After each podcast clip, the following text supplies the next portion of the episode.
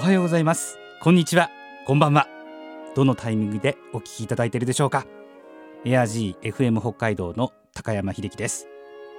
このポッドキャストは北海道の FM ラジオ局エア G で毎週日曜日放送中の朝倉という番組のスピンオフ番組としてお届けします。この番組朝倉とも縁が深いバイオリニスト元作協札幌交響楽団のコンサートマスターの大平真由美さんの声をお届けします。ご存知の方もいらっしゃるかと思いますが大平真由美さんは2019年筋力が徐々に低下し声が出なくなるなどの難病 ALS 筋萎縮性側索硬化症であることを公表し日々過ごしていらっしゃいます。時にパソコンの視線入力で言葉を紡いだり音声装置を使って自分の気持ちを発信していらっしゃいます。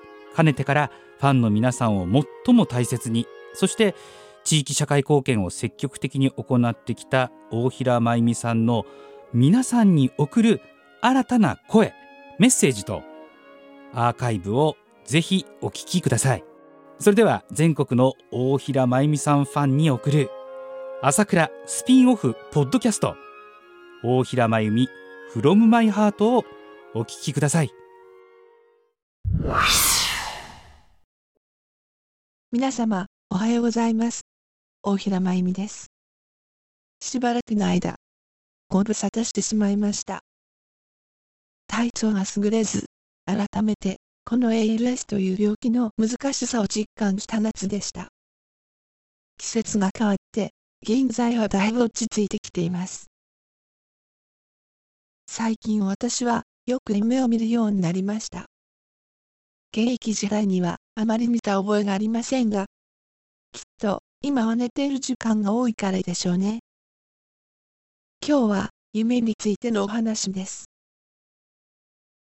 夢にはいろいろな意味があると言われています。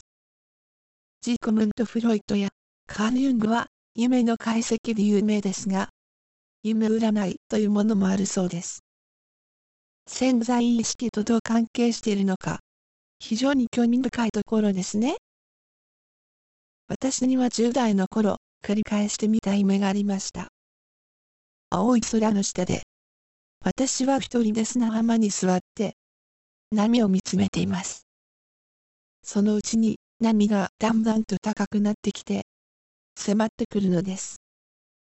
砂浜の高いところに移動して、また座って眺めていると、波は高くなり、どんどんと迫り続けてくるのでした。何か意味がありそうですね。また20代の頃、アメリカに留学所には、こんな怖い夢も何回か見ました。私はどうも血管の中かすぐ近くにいるようでした。暗くて赤黒いところでした。真っ赤な穴が見えて、その中からドクドクと大きな音がするのです。それはいつまでも続きました。今思い出してもゾクゾクします。もしかしたら、私が母の体内にいた時のようだったような気もするのです。不思議な感覚でした。また、実技試験の前にはこんな夢を見ました。会場いっぱいの客さんの前でバッハの無伴奏曲を弾き始めます。すると曲が進むにつれ、なんとお客さんが一人たち二人たち会場を出ていくのです。それを見ながら演奏し続けるのはとても辛いことでした。そして曲が終わった時には、ただ一人、私の先生だけが残り、大笑いをしているのでした。演奏家にとって、これ以上なくもありません。実は、それが現実となった現場に、居合わせたことがあります。数年前に友人たちとニューヨークに遊びに行った時のことです。リンカンセンターにニューヨークフィルを聴きに来ました。プログラムは前半がシタールの伝説的な名手ラビ・シャンカールの曲を娘さんのアノシカ・シャンカールが演奏するというものでした。指揮者はやはりインド出身の数便名だということで、とても楽しみに行きました。ところが、体調不良のため、若い指揮者に変更になっていました。たまにあることです。巨匠の大学を見事にこなして、有名になる指揮者もいるくらいですから。でもその夜のかわいそうな指揮者さんは、前半で全てのエネルギーを使い果たしてしまったのでしょうか？後半は、信じられない光景になってしまいました。曲は、ショベルト作曲の未完成交響曲。名曲です。曲が始まって数分でしょうか、会場のお客さんが立ち上がって帰り始めたのです。ざわめきとともに本当に続々といなくなりました。さすがに演奏者も動揺してキョロキョロしていました。唯一幸いしたのは、指揮者は観客に背中を向けているので、見ないで済んだということでした。さて、私の夢の話に戻ります。最近は現実的な夢が多いです。迷子になって闇雲に歩き回る夢は何回見たことでしょう。大切なものをなくしてしまって探し回る夢もよく見ます。ある時は、キュウリを食べてて、喉に詰まらせた夢。起きたら、本当にむせていました。ある夜のことです。幸せな夢を見ました。小学校時代の初恋の人と再会した夢でした。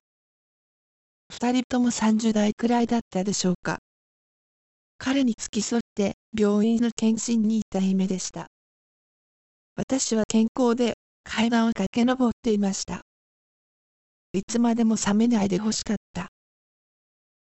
目が覚めてからもしばらくの間、幸せの余韻に浸っていたのでした。夢は不思議で素晴らしいですね。夢の中では私は自由に動き回れます。好きなものを味わって食べることができます。神様がくださったご褒美でしょうか。今夜はどんな幸せなことが起こるか。ワクワクしながら目を閉じる毎日です。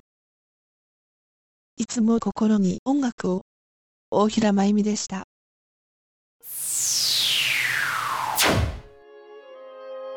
最後までお聞きいただいた皆様本当にありがとうございます。大平真由美さんへの応援メッセージ感想などもお待ちしています。